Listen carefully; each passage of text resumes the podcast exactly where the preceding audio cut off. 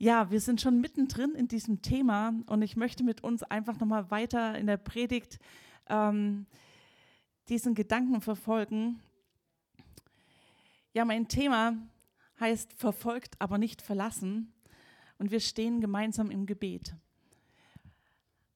Und das haben wir heute schon im Lobpreis, danke dem Team, äh, so stark auch gesungen. Ja, alle Zeit sind wir von ihm umgeben. Er ist da, er ist mitten unter uns. Wir hatten ja je, äh, letzte Woche das Thema mit dem Heiligen Geist, ähm, sozusagen als Abschluss äh, vom Heiliggeist-Wochenende.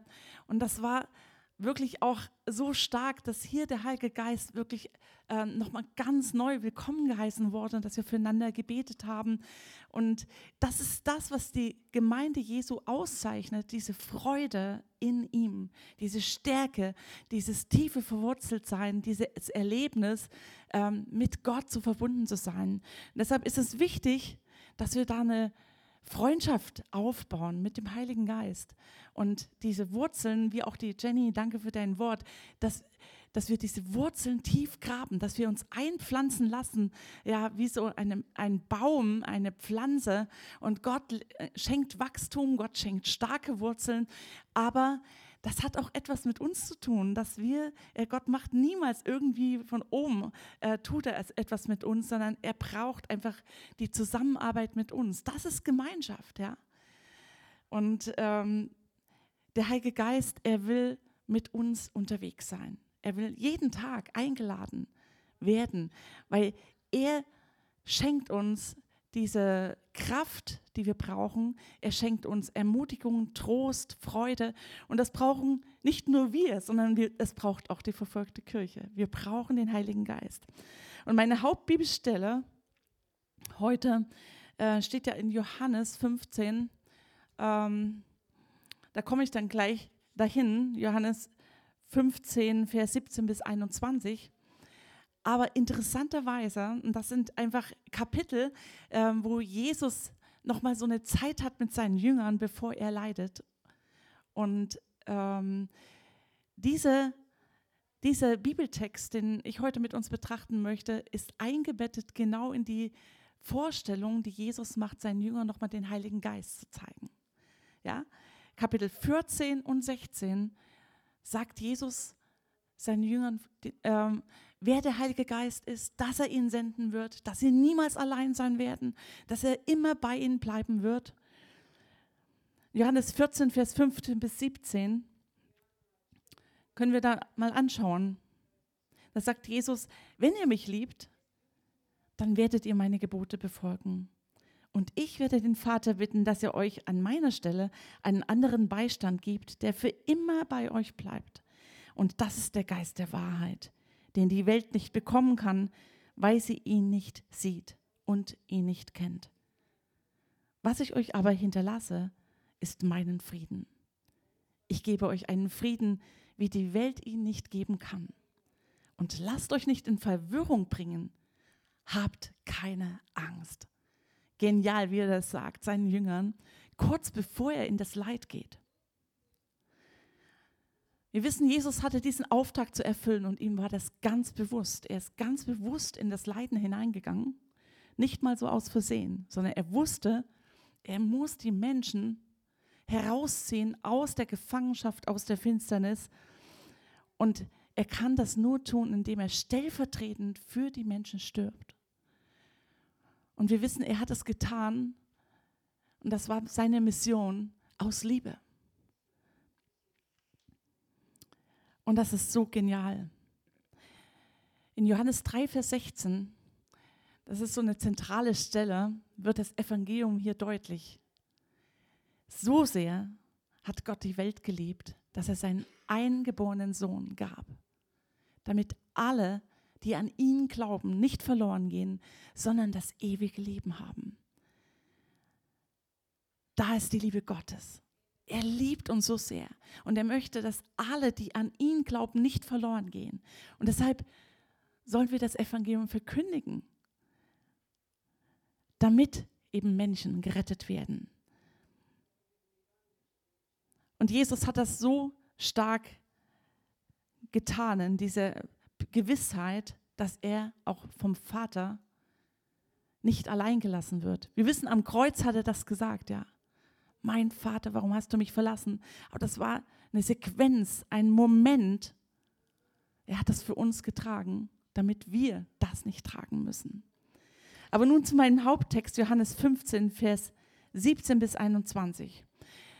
Der wird überschrieben in der Elberfelder Bibel Ankündigung von Verfolgungen. Aber in der neuen evangelistischen Übersetzung der Ranger Bibel, da heißt es einfach bloß der Hass der Welt.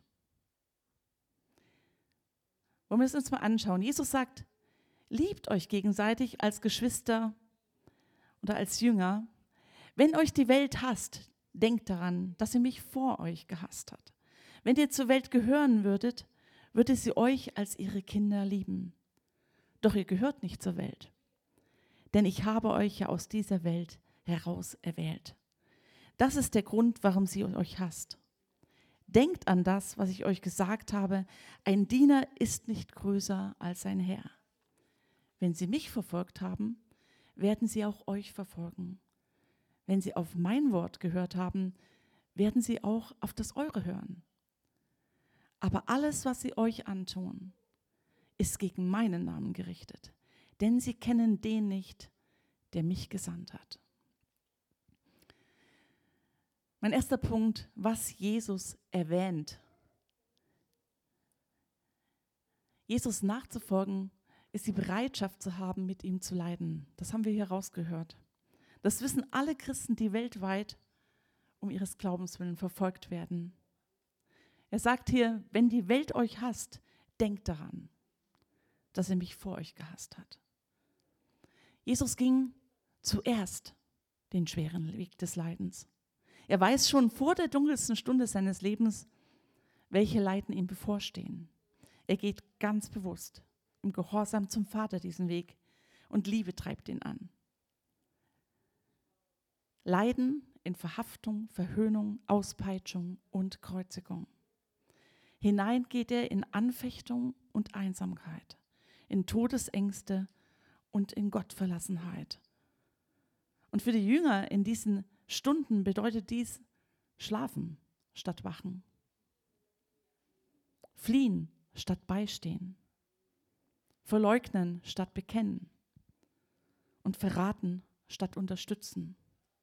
Und das alles, weil die Menschheit Gottes Sohn zutiefst ablehnt. Und er sagt hier, wenn ihr zur Welt gehören würdet, würde sie euch als ihre Kinder lieben.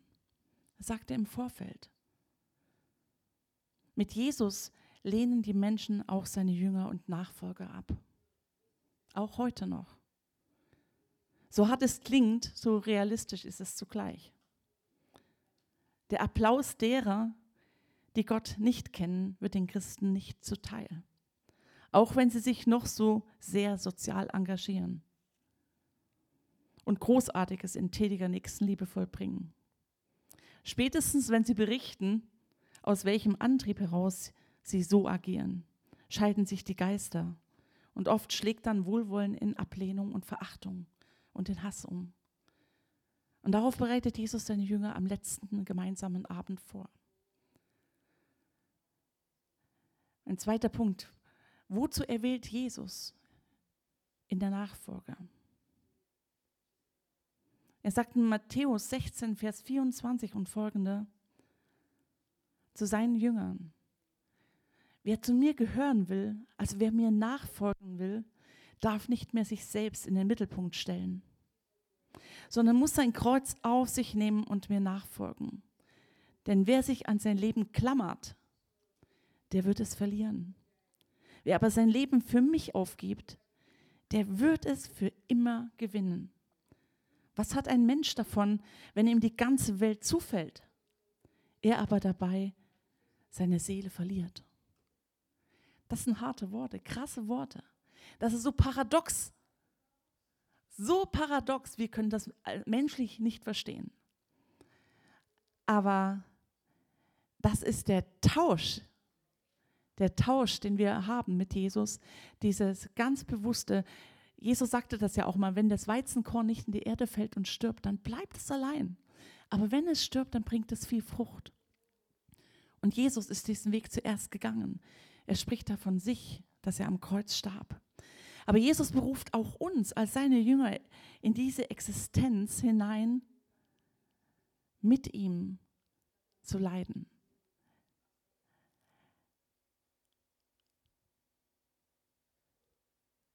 Das ist ein Vorrecht, die Leiden von Jesus mitzutragen, weil er ist mitten unter uns. Das sind Worte, die wir nicht so oft hören.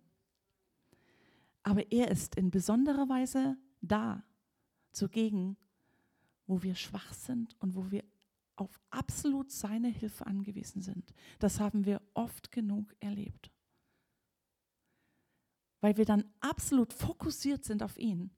Und wir sehen auch, dass unsere Glaubensgeschwister in der Verfolgung einen so starken Glauben haben, weil sie trainiert sind in ihrem Glauben, weil sie nicht anders können, als auf Jesus zu schauen und von ihm 100% abhängig sind. Wir werden zu Außenseitern, weil wir zu dem gehören, der von außen her die Welt im Blick hat. Wir gehören nicht mehr zu den Systemen dieser gottlosen Welt. Das ist konsequente Nachfolge. Jesus sagt kurz vorher in Johannes 15, Vers 16, ich habe euch erwählt und bestimmt, dass ihr hingeht und Frucht bringt und eure Frucht bleibt. Und in Vers 19b sagt er, doch ihr gehört nicht zur Welt, denn ich habe euch ja aus der Welt heraus erwählt. Das ist der Grund, warum die Welt euch hasst. Also wer von Jesus erwählt ist, das ist mal sicher. Der braucht die Liebe der vergänglichen Welt nicht mehr. Punkt. Der braucht auch nicht mehr die Vergnügungen dieser Welt. Wir haben etwas ganz anderes geschmeckt. Denn Jesus erwählt uns dazu, viel Wertvolleres im Leben zu empfangen. Und das ist es, was, was wir Frucht nennen, was Jesus hier Frucht nennt. Da handelt es sich um die Frucht des Heiligen Geistes, die er uns schenkt. Das ist wahre Freude, wahrer Frieden, wahre Liebe, echte Werte. Er schenkt uns die wirkliche Gemeinschaft mit dem Heiligen Geist und er gibt uns eine ewige Zukunft. Das ist viel besser, als was wir in dieser Welt je finden können. Deshalb lohnt es sich, von Jesus erwählt zu sein. Und trotz aller Nachteile durch unsere Mitmenschen, die Gott ablehnen, und es ist vor allem von, ist es von bleibendem Wert über den Tod hinaus. Und deshalb schreckt uns der Tod nicht mehr. Alle diejenigen, die mit Jesus eng verbunden sind. Aber die Voraussetzung ist, dass Jesus sagt in Johannes 15, wir kennen dieses Kapitel, da, da bringt er dieses, diese Worte, bleibt in mir, wie die Rebe am Weinstock, bleibt in mir und ich bleibe in euch. Und ihr werdet Frucht bringen, die bleibt für immer. Diese Frucht, die schenkt Gott selbst in uns, wenn wir in ihm bleiben. Und wir wissen, dass der eigentliche Feind ja nicht die Menschen sind, die verfolgen, sondern es ist der Gegenspieler, der Teufel, der Lügner, der Ankläger. Er will nicht, dass Gottes Reich wächst und entsteht. Er kämpft dagegen an. Und Gott hat uns alles gegeben, um standhaft zu bleiben und zu sein, indem wir in ihm bleiben, indem der Heilige Geist in uns lebt. Er lebt in uns, er ist mit uns. Epheser 6, Vers ähm, 12 heißt es, wir kämpfen doch nicht gegen Fleisch und Blut, gegen Menschen, sondern gegen die Mächte und Gewalten in der Finsternis. Und der Teufel ist der Gott dieser Welt, der die Gedanken der Menschen dieser Welt verfinstert hat. Und sie sind in seinem Einflussbereich und sitzen im Finstern, im Todesschatten und brauchen genauso Jesus als ihren Erlöser. Und Jesus ist für alle Menschen gestorben. Deshalb bitten wir und bitten die Geschwister in der verfolgten Kirche für diejenigen, die sie beleidigen. Jesus sagt das, bittet für die, die euch beleidigen. Segnet, die euch fluchen, die euch verfolgen. damit Gottes Licht über die Feinde kommt, damit er sie zieht, damit auch sie von ihm erfahren. Der Feind ist der Gott dieser Welt, der die Menschen gegen die Christen aufhetzt. Und er gebraucht Menschen, die gefangen sind und verblendet sind. Als Jesus dem Saulus, der die Christen in Damaskus heftig mitverfolgte, als er ihm begegnete und ihn konfrontierte, sagte er, Saul, Saul, warum verfolgst du mich? Und auf die Frage, Herr, wer bist du? sagte Jesus zu ihm, ich bin Christus, den du verfolgst. Merkt ihr hier etwas? Jesus stellt sich vor seine Gemeinde, vor seine Kinder und sagt, du verfolgst mich. Er stellt sich 100 Prozent vor seine Auserwählten, die verfolgt werden. Und wir sehen das auch, den gleichen Gedanken Gottes, ja, der sein Volk Israel genauso beschützt und sich vor sein Volk stellt. In Sacharja 2, Vers 12 heißt es, wer euch antastet, Volk Israel, der tastet meinen Augapfel an. Genau dasselbe. Kommt mir nicht zu nah. Ich selbst kämpfe für mein Volk. Ich selbst kämpfe für meine Heiligen. So genial. Gott ist mit uns. Und Paulus wurde von Jesus berufen aus einem Christushasser zu einem Christusnachfolger und zu einem Verkündiger des Evangeliums. Und solche krassen Hinwendungen zu Jesus geschehen auch heute noch. Vielmals in der islamischen Welt, da gibt es echt tolle Zeugnisse. Ihr könnt die euch auf YouTube angucken. Ähm, faszinierend, ermutigend. Aber er tut sie auch überall auf der Welt. Und in der islamischen Welt ist es ganz oft so, dass gerade diese Leute, die so krass verfolgt haben, äh, die Kirche Jesu unterstützen. In einer Weise, wie vielleicht andere das gar nicht könnten. Genial. Und dafür sollten wir beten, ne? dass Gott wirklich auch das heute noch tut, die Christushasser zu Christus-Nachfolgern zu machen. Der dritte Punkt aus dem Haupttext, Jesus erinnert seine Jünger. In Vers 20, denkt daran, was ich euch gesagt habe, ein Diener ist nicht größer als sein Herr. Wenn sie mich verfolgt haben, werden sie auch euch verfolgen. Das erwähnte Sigi eingangs im Gebet. Jesus erinnert seine Jünger, alles, was mir geschieht, wird euch, auch euch geschehen. Im Positiven wie im Negativen. Wir sind mit ihm untrennbar verbunden. Wir erinnern uns. Alles, was er von seinem himmlischen Vater geschenkt bekommen hat, das hat Jesus mit uns geteilt. Seine Liebe, seinen Heiligen Geist, den Vater, die Kraft, die Wunder, die Zeichen, die Ewigkeit, aber eben auch das Leid, damit wir eins sind mit Jesus. Er hat uns den Weg frei gemacht zu ihm durch seinen Tod, seine Auferstehung.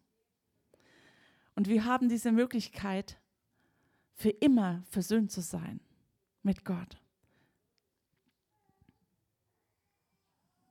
Und es ist so genial. Der einzige Unterschied zwischen Jesus und uns ist, dass Jesus diese Gottverlassenheit erlebt hat, die wir niemals mehr erleben werden. Weil er wird immer bei uns sein in Ewigkeit. Der Heilige Geist. Ist das genial? Ich möchte das niemals tauschen. Niemals, niemals, niemals. Ich erinnere mich daran, als ich als Teenie auch verhört wurde, dass ich als Teenie, Teenie auch in der Schule Repressalien bezahlen musste, dass ich ähm, dass Dinge von mir aufgenommen wurden und ich bedroht wurde. Das habe ich auch erlebt. Aber niemals will ich das tauschen. Und mein Glaube ist fester geworden dadurch, zu Jesus zu stehen. Gott sei Dank haben wir 33 Jahre Mauerfall. Gott sei Dank. Aber es ist ein kleiner Geschmack gewesen von dem, was in der verfolgten Kirche einfach geschieht. Heute, in diesen Tagen. Aber gerade in der verfolgten Kirche, da wächst die Gemeinde Jesu exorbitant. Gerade im Iran. Das ist der Hammer. Wahrscheinlich ist dort die schnellst wachsende Gemeinde Jesu. Unter Verfolgung kommen Menschen zum Glauben. Jesus begegnet ihm im Traum. Er erscheint ihnen und sie bezahlen den Preis. Ihnen ist es egal, was sie für Repressalien bezahlen, wenn sie eine Begegnung mit dem lebendigen Christus hatten, dann spielt das keine Rolle, niemals. Und wenn sie nur einen Tag Jesus geschmeckt haben, wissen sie, dass sie die ganze Ewigkeit niemals mehr getrennt werden von ihm. Was für ein Glaube. Beten wir doch darum, dass wir Jesus so schmecken und sehen. Dass er uns so tief begegnet, dass unsere Wurzeln so fest in ihm verwurzelt sind, in seinem Wort, dass wir niemals mehr herausgerissen werden aus seiner Liebe. Und das hat immer auch mit unseren Entscheidungen zu tun. Wie nah will ich mit Jesus verbunden sein? In Vers 20b heißt es, da sagt Jesus, wer euch hört, der hört auch mich. Haben sie mein Wort gehalten, werden sie auch eures behalten. In der Verfolgung, aber auch hier. Wir sind seine Jünger und er will, dass wir das erleben. Gott schenkt Menschen, die offen sind für das Evangelium. Er gibt es, der Menschen dazu tut zur Gemeinde. Und der Heilige Geist wirkt Wunder inmitten von Bedrängnis. Der Paulus sagt mal den Timotheus äh, in 2. Timotheus 3, ähm, er gibt ihm Anweisungen, wie er sich verhalten soll, was Verfolgung und Druck angeht. Und er sagt, schau doch auf mich. Er sagt zu ihm, doch du bist meiner Lehre, Timotheus, gefolgt. Du hast dich an meinem Verhalten und meinen Lebenszielen ausgerichtet. Du hast dir meinen Glauben, meine Geduld und meine Liebe zum Vorbild genommen. Du kennst ja meine Standhaftigkeit in den Verfolgungen und Leiden, wie sie mir in Antiochia, Ikonia und Lystra widerfahren sind. Welche Verfolgungen ertrug ich da? Und aus allen denen hat der Herr mich gerettet. Hier sind die Wunder. Aus all den Verfolgungen hat der Herr mich gerettet. Und dann bringt er Vers 12. Übrigens, ganz beiläufig werden alle, die zu Jesus Christus gehören und so leben wollen, wie es Gott gefällt, mit Verfolgung rechnen müssen. Das heißt nicht, dass wir unbedingt verfolgt werden, aber wir müssen mit Verfolgung rechnen. Was geschieht in der Verfolgung? In Vers 21, Johannes 15, sagt er, aber alles, was sie euch antun, ist gegen meinen Namen gerichtet, denn sie kennen mich nicht. Alle, die zu Jesus Christus gehören und so leben wollen, wie es Gott gefällt, werden mit Verfolgung rechnen müssen.